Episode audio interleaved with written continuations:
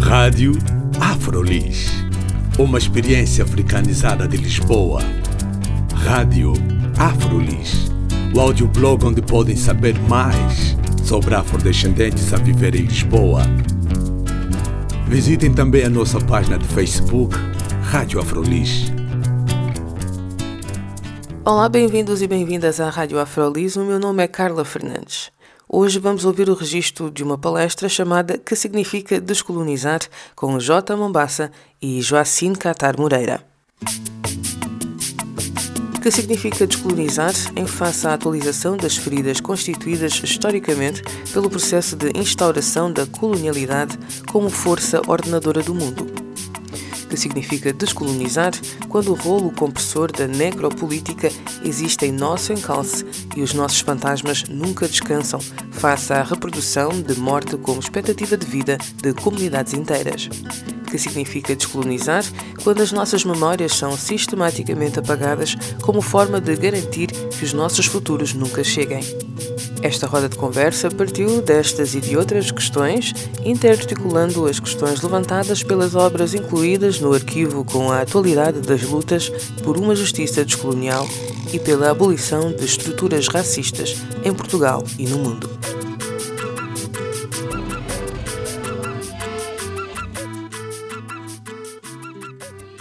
Quando a gente estava conversando sobre como começar isso aqui, né, sobre como começar essa, essa conversa, ah, hoje a gente pensou numa dinâmica simples, mas que vai nos ajudar bastante a perceber bem o espaço que ocupamos agora e quais são as suas dinâmicas. Então vou fazer uma pergunta simples e vou pedir que vocês levantem a mão caso se identifiquem com, com ela.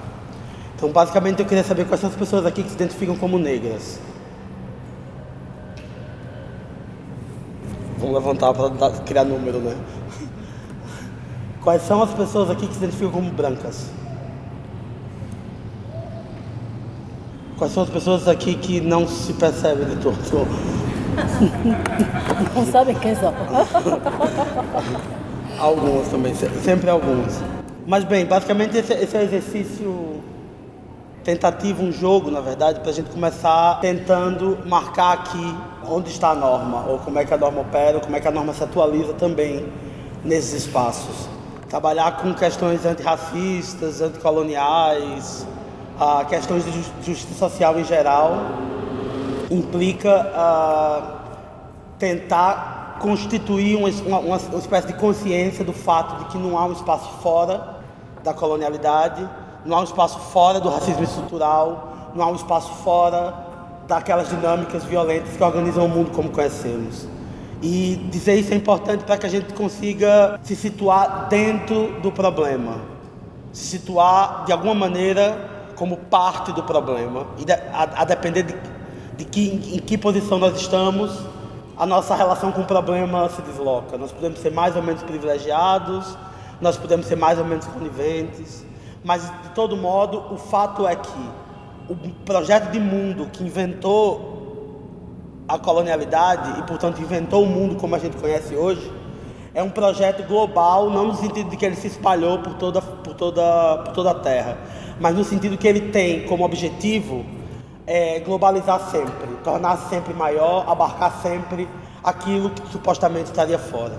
Perceber isso é de novo importante porque nos convida e de alguma maneira reivindica de nós que a gente consiga se posicionar dentro desse sistema, dentro desse problema. E se posicionar implica também perceber a própria posição. Sobre a importância de perceber a própria posição aí dentro e perceber de que forma as nossas posições subjetivas, políticas, epistêmicas, ontológicas, de alguma maneira coproduzem e reproduzem o mundo como a gente conhece.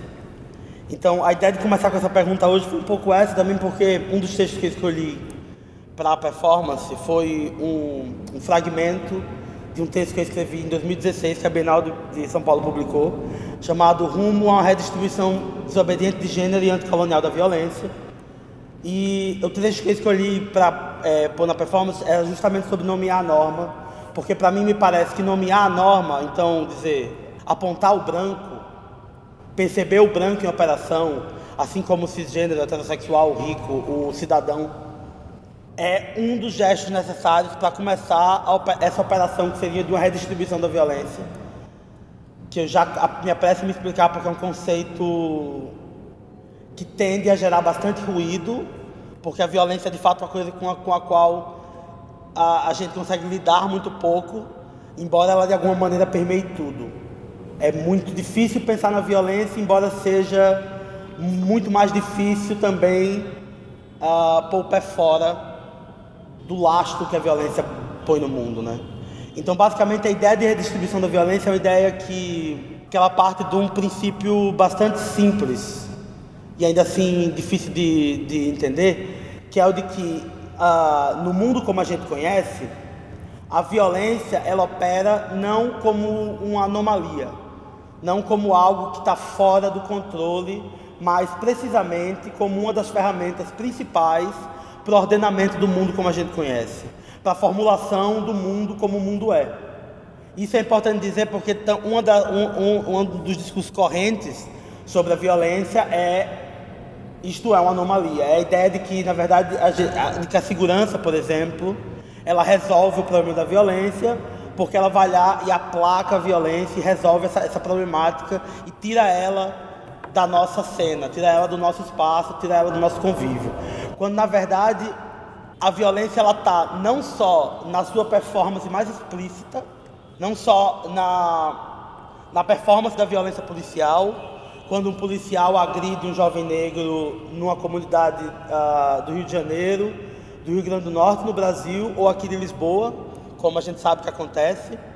A violência não é só essa performance, mas é também uma série de outros elementos que são mesmo fundantes do modo como a gente se organiza, do modo como a cidade se organiza, como a cidade está separada, quem trabalha com o quê, quem faz o quê, quem vai para onde, o modo como a gente entra ou não em determinado território, as fronteiras como é, dispositivos de atualização da violência, da violência que, da violência colonial, por assim dizer. E bem, uma, se a gente tivesse esperado alguns um minutos. Minuto. Um minuto para fazer a pergunta, a gente teria mais pessoas negras com a gente.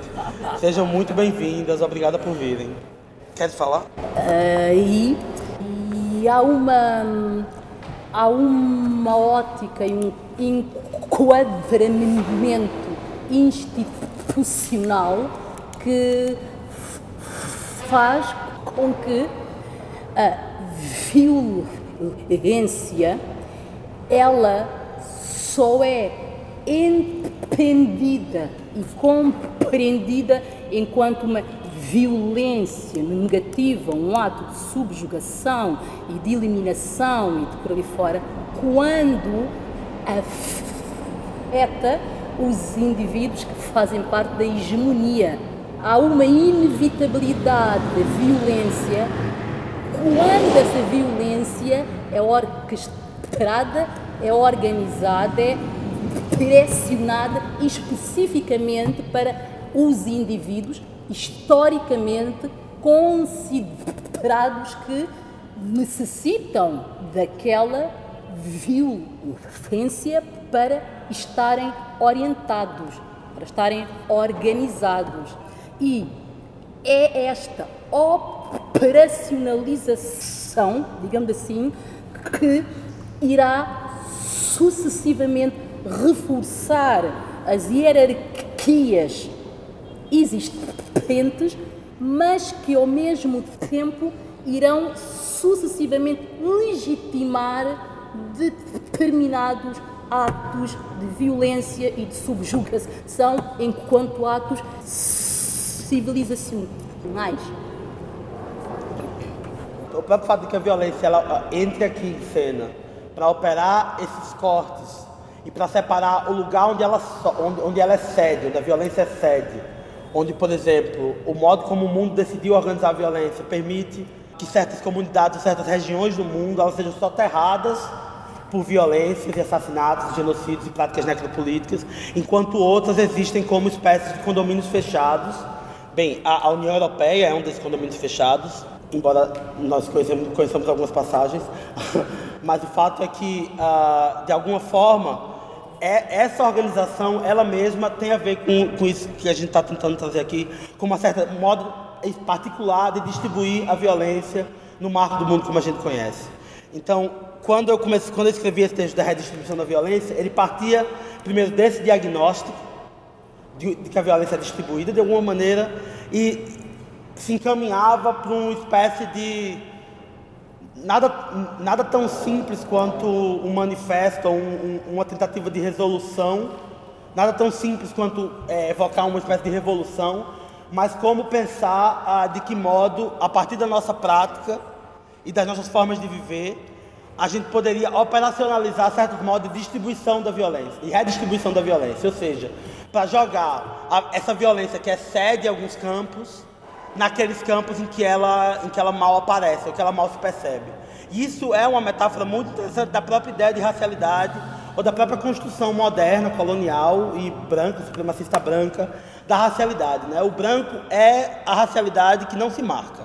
Exatamente. O branco é aquele que não se conhece. O branco se olha no espelho, ele não percebe que é branco, porque ele está ali informado por todas essas categorias que o pensamento moderno criou para designar o sujeito. Então, o branco é o humano, o branco é o sujeito, o branco é o cidadão. É o universal. É universal, ou seja, ele ocupa todas essas posições ah, que a, a, própria lógica do pensamento universal, de alguma maneira, constituiu como sendo a, a, operação própria do sujeito do mundo, o sujeito da humanidade, o sujeito do mundo como a gente conhece.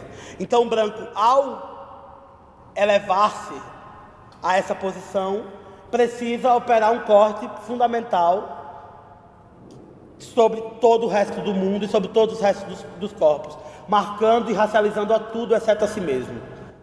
Então, o outro vira um diagrama de forças que vai ser ocupado e reocupado infinitas vezes por todas as lógicas, narrativas, estereótipos, imagens e fantasias que a lógica da supremacia branca depende, precisa de colocar fora, precisa de colocar noutra parte.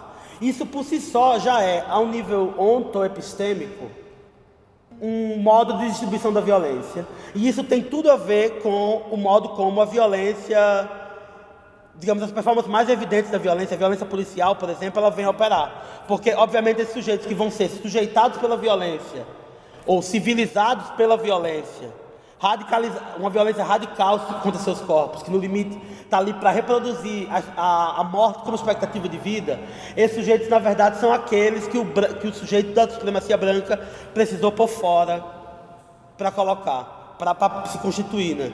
Então, vem um pouco daí essa, essa vontade de perguntar, de lançar essa pergunta a priori, menos porque a gente vai estar aqui com a lupa a checar a racialidade de quem quer que seja, e mais porque é um convite a começar a perceber de que modo nós operamos dentro do mundo, de que, modo, de que modo nós estamos posicionados. Porque também a gente, para falar de tudo isso, a gente obviamente está falando de um diagrama de forças, um modo de composição do mundo que de alguma maneira extrapola certas noções de sujeito, de moral, então, menos do que está aqui uh, tentando fazer uma equação que coloca branco igual a mal, negro igual a bom, que seria simplesmente reestruturar um, um, uma questão moral, é perceber como, independente de qualquer moralidade, o fato de você assentar ou não numa posição de supremacia, como é a posição branca, implica imediatamente uma implicação com o modo como a racialidade logo a violência racial se atualiza no mundo. Perceber essa dinâmica de envolvimento, vamos dizer assim, o modo como o mundo se reproduz, é nesse sentido fundamental para possibilitar qualquer gesto crítico que a gente venha tentar criar a partir daí. Porque a gente porque a gente está radicalmente, ainda que não queiramos, posicionada. Eu estou posicionada independente do, da minha vontade de me posicionar ou não. Meu corpo ele é posicionado, o corpo da Joacine também é posicionado, independente da nossa vontade, nosso desejo de ser, de ser posicionado nesse lugar racial que foi constituído através da modernidade. Então, eu acho que esse exercício tem um pouco esse sentido. E, e vá, digamos que a, a objetificação do outro, a caracterização desse outro, a animalização desse outro por ali fora, ele é realizado, digamos, em, em contrapartida, em relação ao que o colonizador acha que ele é. Uh, se ele se acha uh, um indivíduo ou uma entidade civilizada, então este outro necessitará de ser automaticamente o inverso. Portanto, ele é civilizado e o outro é incivilizado. Ele é desenvolvido, o outro é subdesenvolvido. Ele é universo, ele é universalidade. O outro é o índio, é o africano, ele é o negro, ele é não sei quantos mais, não é?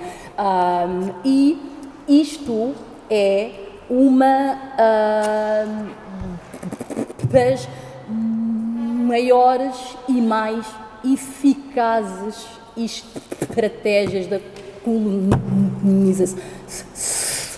Foi exatamente construir uma imagem do Ocidente, do ocidental, do colonizador, enquanto um indivíduo e uma entidade de desenvolvimento, em que ele acha-se uh, um elemento universal e essa universalidade uh, é, um, é o elemento que o faz olhar para todos os outros enquanto entidades específicas.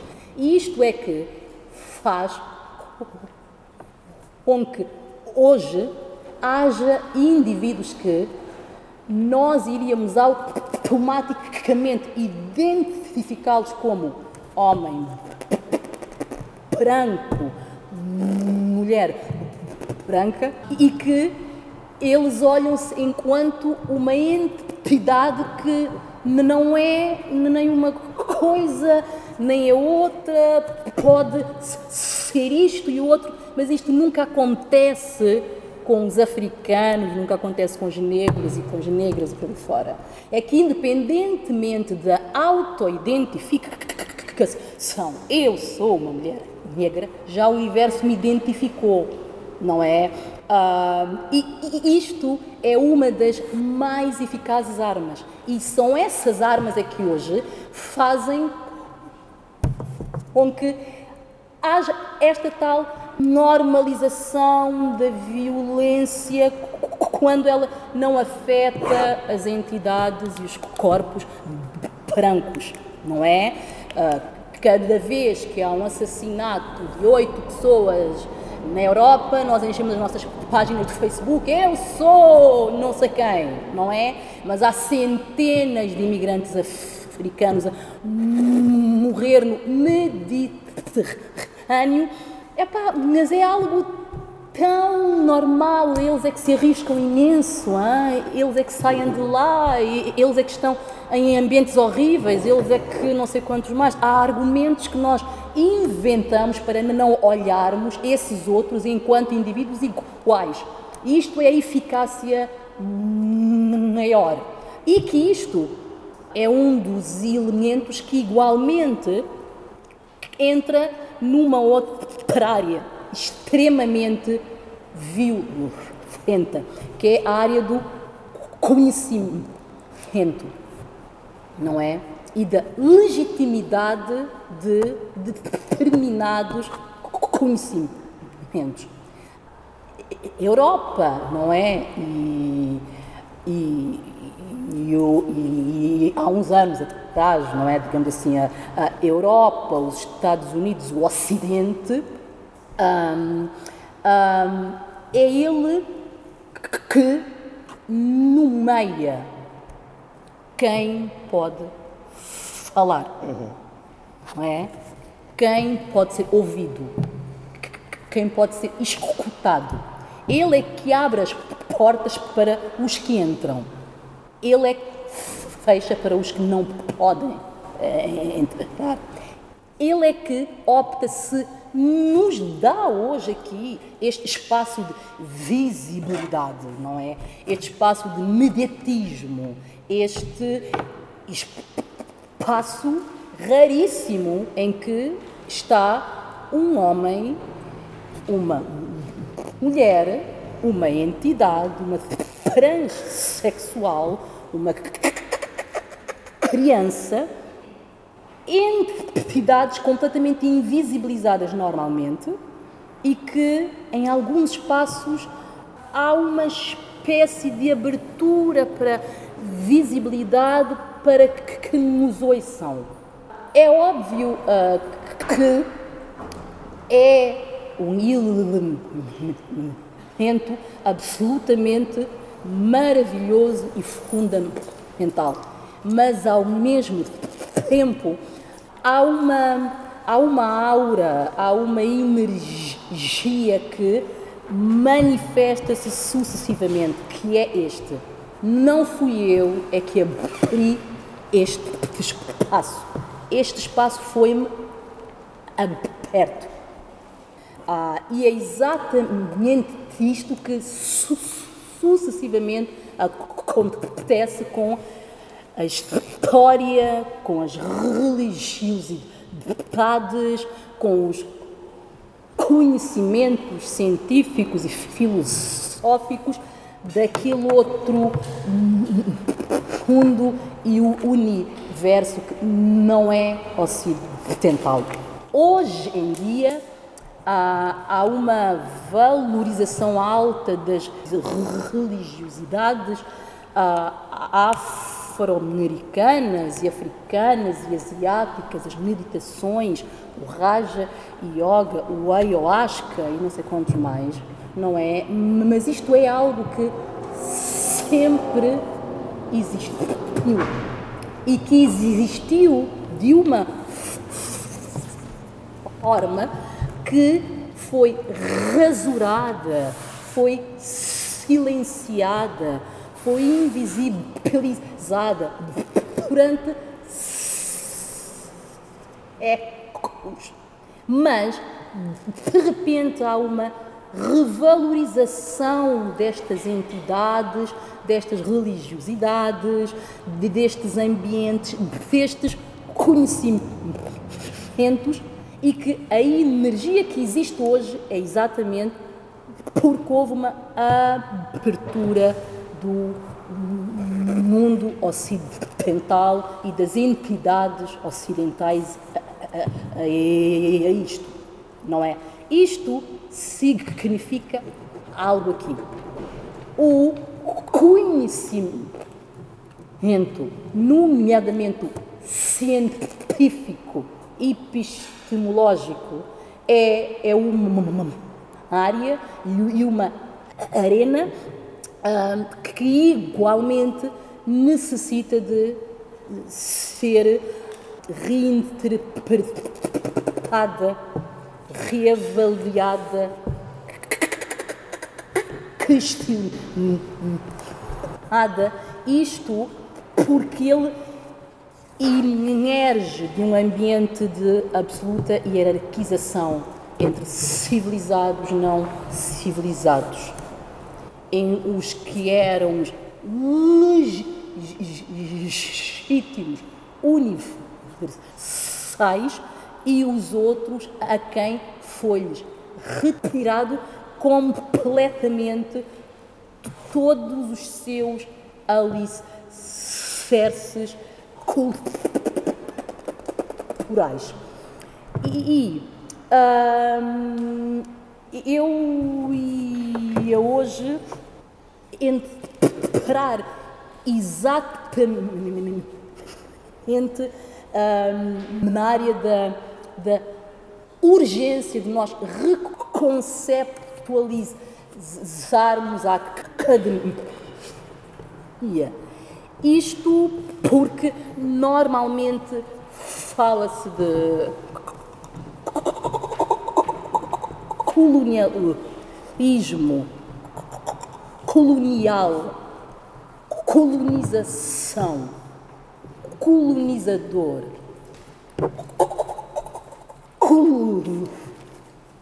ONU, descolonizar, descolonização. pré-colonial, pós-colonial, pós-colonialismo. Isto é uma série de conceitos que são sucessivamente e recorrentemente usados descontraídamente, mas que ah, são, mais uma vez, o reforço absoluto da ideologia colonial. Não se pode insistir em caracterizar a história de África como história pré-colonial, história colonial, história pós-colonial. Isto é a ótica ocidental em relação a uma área, a uma atmosfera, a um conhecimento que ele não pode estar sucessivamente e insistentemente a interferir nisto. E é mais uma vez colocar a Europa e o mundo ocidental enquanto o centro, não é? Digamos assim, de todas as dinâmicas.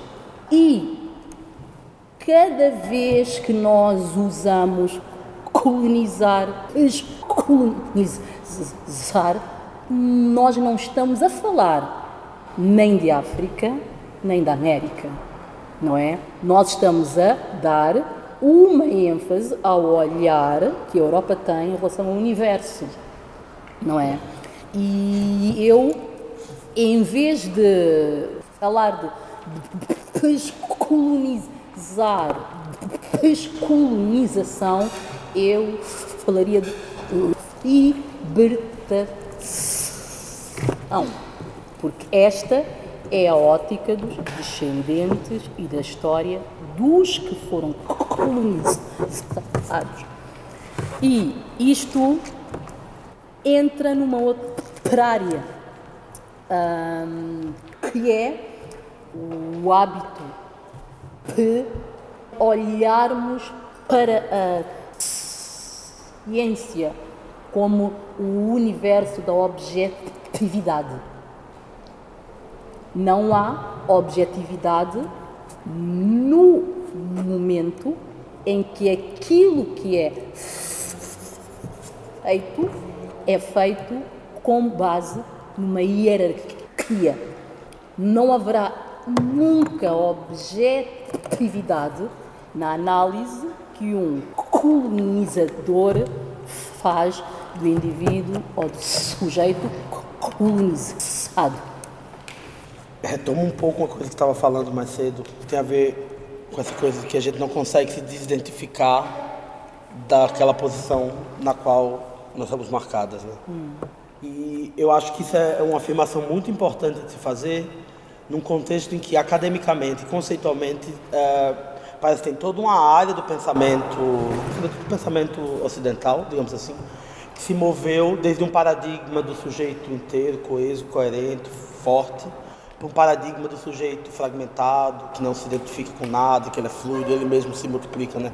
A saber, toda essa tradição pós, e aí pós-estruturalista, mas também no sentido pós-colonial e mesmo queer, de pensar que as identidades ou as identificações elas não é, elas nelas não cabem os sujeitos nelas não cabem os corpos e tudo mais.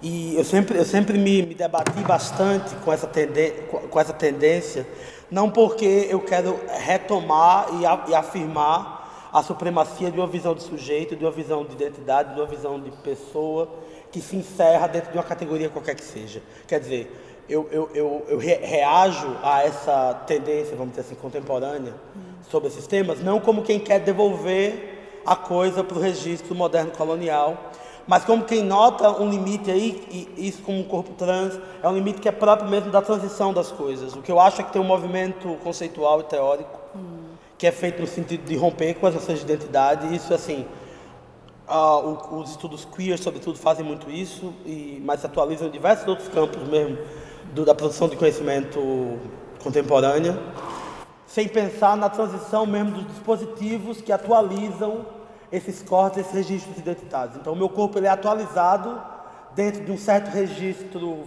fechado e materialmente duro de algumas identificações, precisamente porque ele atravessa o mundo como a gente conhece, que é o mundo que opera com esses dispositivos.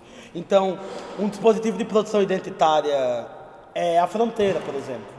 Ela vai produzir muito objetivamente a identidade de quem é cidadão e de quem não é cidadão. Então, tem como, como fluir de status, como fluir de identidade, como fluir de posição em face de um sistema que me ameaça me mandar para um país do qual eu já fui embora. Ou, ou às vezes no qual eu jamais estive. Hum. que também é bastante recorrente aqui acontece, em Portugal. Acontece. E não só aqui, né? Mas, uh, então, como, como operar, como operacionalizar um deslocamento conceitual que acompanha um movimento, no mínimo, concomitante de transformação social. Quer dizer, como é impossível se deslocar de um paradigma como esse, como o paradigma da, da identidade, o paradigma da identificação do sujeito, uh, sem, com isso, pensar em como transicionar o mundo, como mover o mundo numa transição com uma possibilidade de uma fluidez qualquer que seja, já que as fronteiras elas estão ali para marcar os banheiros, aqui nessa galeria infelizmente não, mas os banheiros estão ali para marcar em termos de gênero, tem uma série de dispositivos que vão recorrentemente nos devolver a um registro do qual aparentemente um certo cânone teórico simplesmente se deslocou. Então, eu acho importante a gente conseguir ponderar entre esse, eh, entre esse processo e tentar perceber as coisas a partir dessas óticas. Por isso que eu quis retomar isso. Né? E que eu também tenho pensado muito é o que, que significa todos esses, esses cortes, essas atualizações da violência, a, da violência colonial, da colonialidade, vamos dizer assim, né? é, em, em, nível da, da, da, própria produção de subjetividade. Né? O que, é que significa, por exemplo, a constituição dessa racialidade, que é, portanto, a constituição de uma certa sujeição dos brancos, que opera colocando tudo aquilo que eles não conseguem perceber sobre si próprios no, no lugar radical do outro, no lugar fora. Significa mesmo um processo de uh, não elaboração fundamental da própria violência. Eu costumo dizer que a colonialidade ela nem para produzir um bom vilão. A colonização não conseguiu nem produzir um bom vilão porque o, o vilão da colonização na verdade é um sujeito que achou que estava fazendo bem o tempo inteiro. Então, isso é parte do mecanismo, simplificando, do mecanismo subjetivo que organiza e que se atualiza em diversas, em diversas produções de subjetividade hoje. Ah, e por isso que no começo, quando eu falava assim, então vamos, vamos, nos, vamos nos posicionar aqui, dentro do diagrama simétrico da racialidade, para perceber qual é a nossa relação com a violência racial. Em que lugar a gente se coloca quando a violência racial instala. Que quando ela instala, ela vai, ela vai identificar quem leva o chicote e quem fica fora. A violência racial ela, ela, ela é extremamente identitária. por, por, mais que a gente já tenha se movido paradigmaticamente, ela é extremamente identitária. Então, esse jogo de se posicionar, que é também um jogo de se colocar dentro do problema, porque se colocar dentro do problema é a condição subjetiva e ontoepistêmica de questionar a si própria, a própria posição que ocupa. Logo, questionar todo o sistema, quer dizer, você se coloca dentro do problema. Porque enquanto o problema é uma coisa que você resolve olhando de fora, tem, tem, o máximo de implicação que você pode ter é dentro da ficção de empatia, eu não gosto nada dela. Quando, na verdade, o que, que significa a gente se perceber dentro do problema e bagunçar nossa posição, e bagunçar nossa posição de subjetividade. Então, sair do lugar moralmente protegido, do bom, que é o lugar do civilizado, que depois insistir que é o lugar do cidadão, do bom cidadão, é o lugar do bom sujeito, é o lugar, enfim, da, da boa pessoa, que são todos esses lugares que estão ali soterrados de, de ideologia colonial, porque na verdade eles, estão, eles servem para salvaguardar as pessoas, vamos dizer assim, as subjetividades do encontro incontornável com a violência que faz esse mundo. Porque é como se isso, é como se a produção de subjetividade branca tivesse criado mecanismos suficientes para que, da posição da branquitude, fosse impossível você chegar no ponto que você olha o mundo e vê a rachadura. E obviamente qualquer pessoa que não esteve aí já viu a rachadura e já teve que aprender a viver com ela. O mundo está rachado, o mundo foi rachado. Quer a gente goste ou não.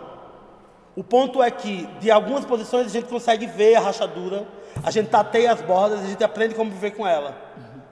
e como viver apesar dela. E o ponto é que dessa posição subjetiva, que é uma posição de alienamento, eu diria até que é uma posição de ignorância, com a ressalva de dizer que é uma ignorância ativa. Não é uma ignorância assim, como você não, você não aprendeu. É ignorância assim. Você não só não quer aprender, como você vai aprender tudo o que você precisa de saber para jamais aprender aquilo. Ou seja, é uma ignorância que se produz a si mesma e que todos os dispositivos epistêmicos que tem à mão são para reproduzir a própria ignorância. Mas é uma ignorância cientificamente legitimada. Exata, não é exatamente. de. Não é? Exatamente, é uma ignorância que está protegida por todo o Exatamente. aparato conceitual, epistêmico da modernidade e que, na verdade, po- poderia se atualizar assim se não fosse por nós e pela nossa emergência no, no, no campo como voz e como ah, os rasgos narrativos que a gente vem colocando já há bastante tempo, né, desde- né, com muita intensidade desde o século passado. Nós que eu falo nossos ancestrais, não sei o que também. Mas assim, graças a isso também esse, é, é- é uma bagunça desse, desse campo epistemológico super tranquilo, em que a supremacia branca se pôde reproduzir como modo de subjetivação, como modo de produzir sujeitos produzir percepções quanto a como o mundo opera, né? E então tá, eu queria, queria falar também uma, uma outra coisa, para pensar também como como é curioso perceber, né? como essa, essa distribuição da violência atualiza um sentido da dívida que me parece muito curioso, para não dizer assim, já que a dívida é uma das questões com as quais eu venho, venho trabalhando, que, tá- que aqui nessa ocupação tem uma obra que, que, que trata diretamente disso, mas de que modo a dívida é organizada, porque a dívida também ela vai entrar nesse quadro daquela, co- daquela problemática que o modo de organização ah, da subjetividade do mundo da supremacia branca vai pôr para fora. Né? A dívida é, simultaneamente, uma coisa que nós não criamos, mas que nós seguimos pagando. Porque quando eu passo pela fronteira e sou acossada pelo policial, eu estou pagando uma dívida que eu não fiz. Isso tem uma operação aí que é a mesma operação de colocar ali o problema para outra pessoa resolver, que é branca, é, é da ordem da casa grande, é, é- é a lógica que organiza ah, o modo como a vida branca se estabeleceu como aquela vida mesma que o mundo decidiu preservar. Esse é o modo. Então, essa dívida é uma dívida que nós não fizemos, mas que cruelmente nos cabe pagar. Porque a gente paga essa dívida, todos os, os, afro- os africanos e portugueses que não têm acesso à nacionalidade estão pagando uma dívida que eles não fizeram. Quem fez, essa, quem fez essa dívida foram os brancos, quem fez essa dívida foram os portugueses. Foi Portugal que fez essa dívida. Essa dívida, é por isso que a obra de vocês nos devem. Como um gesto performativo no sentido de marcar a, qual é o ponto, digamos assim, de origem, ou de onde, onde essa dívida emerge, como é, que é, como é que ela aparece no mundo. Sendo que isso vem simultaneamente com um conhecimento encarnado e, e trágico e cruel de que, na verdade, no limite, embora, embora sejam vocês que nos devem, é a gente que paga. É a gente que segue pagando. E isso é também uma dessas operações que, de alguma maneira, expressa essa lógica da, da, da exteriorização do problema, ou da exteriorização da crise, da exteriorização da, do rasgo, da exteriorização de tudo aquilo que ah, atrapalha a formação um sujeito civilizado, internamente coerente, com o seu status de cidadão, com o seu status de branco, seu status de homem ou de mulher cis e, e tudo mais. Eu acho que era hora de restituição da monstruosidade que a África, as Américas, todas as áreas subjugadas necessitam de restituir a monstruosidade ao Ocidente. Né? E isto vai nos exigir exatamente desconstruir a ideia da ignorância. Ele é racista porque ele é ignorante. Olha, hum, há uma, uma organização que é uma organização colonial, não é? Que vai sucessivamente responsabilizando os oprimidos pela sua operação, sucessivamente. Os africanos não são desenvolvidos porque são os desorganizados, os homens têm 90 mil mulheres, não é? Porque andam ali, odeiam-se uns aos outros, não é? Não sei para quantos mais e por aí fora. Uh, e a mesma história com os imigrantes. Os imigrantes não se esforçam, porque se eles se esforçassem, iriam ter acesso a isto, aquilo, claro. Nós, as duas, um, estamos hoje um, exatamente porque uh, somos um exemplo da meritocracia, não é?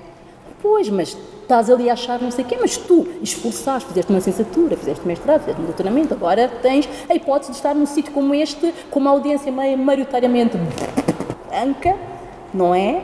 Mas isto é, é uma oferta desse esforço. Portanto, todos os outros que não estão aqui, uhum. não é? São os que não se esforçaram, não, não entraram na ótica colonial de demarcação dos espaços da civilização. E isto é um dos elementos sucessivamente usados para reforçar o racismo institucional. Ah, e ah, esta aqui é uma época, não é, em que esta urgência, esta necessidade de reforçar a ideologia colonial está em altas, não é? Com iniciativas como o Museu da Descoberta, não é? Numa época em que isto cientificamente, academicamente já tinha sido debatido, já estávamos a andar, não é? Mas é esta necessidade mascarada sucessivamente de atos de valorização histórica e não sei quantos mais, é que irão sistematicamente enfiar-nos nos nossos respectivos espaços, não é? Portanto, a exaltação hoje da necessidade de homenagear e de valorizar o Padre António uh, Vieira, não é? Com uma estátua em que há lá a infantilização, não é? Dos índios, uh, isso assim tudo, é a um alargamento, alastramento e uma revitalização desta ideologia que é infinita, não é? Portanto, efetivamente houve oficialmente, institucionalmente houve descolonização, mas a ideologia está em altas. Não achas isso? Eu, eu, fico, eu, fico, eu costumo dizer que, assim, do ponto de vista de alguém que acabou de chegar em Portugal há pouco mais de um ano, a impressão que me dá é que a fantasia colonial é o princípio mesmo do realismo social português.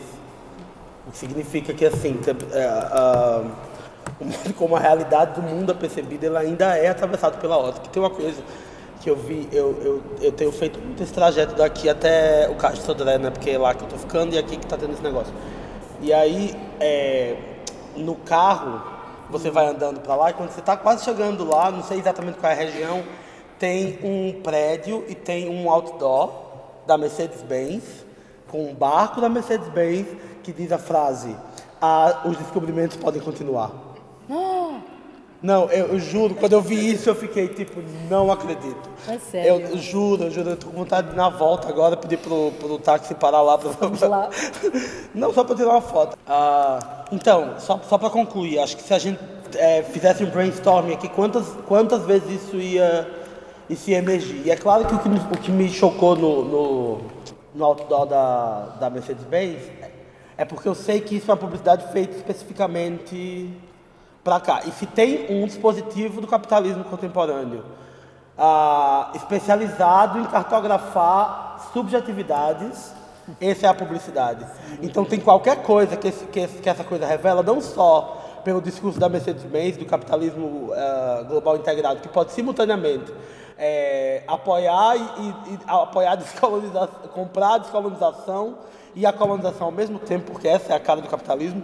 É, mas para mim eu acho que isso revela mesmo é o modo como o discurso da, o discurso da descoberta, quer dizer, que uma fantasia colonial, ela ainda se atualiza como uma ficção de poder fundamental para o modo como a subjetividade contemporânea Sim, portuguesa se organiza. E isto, por que é isto, né? Porque a identidade nacional emergiu e dá um alicerce altíssimo a esta época, porque é a época áurea, não é? É a época em que um minúsculo país da Europa conquistou o universo, encontrou novos indivíduos, enriqueceu, andou de um lado e do outro. É época áurea, é época de orgulho nacional, é época da identidade nacional.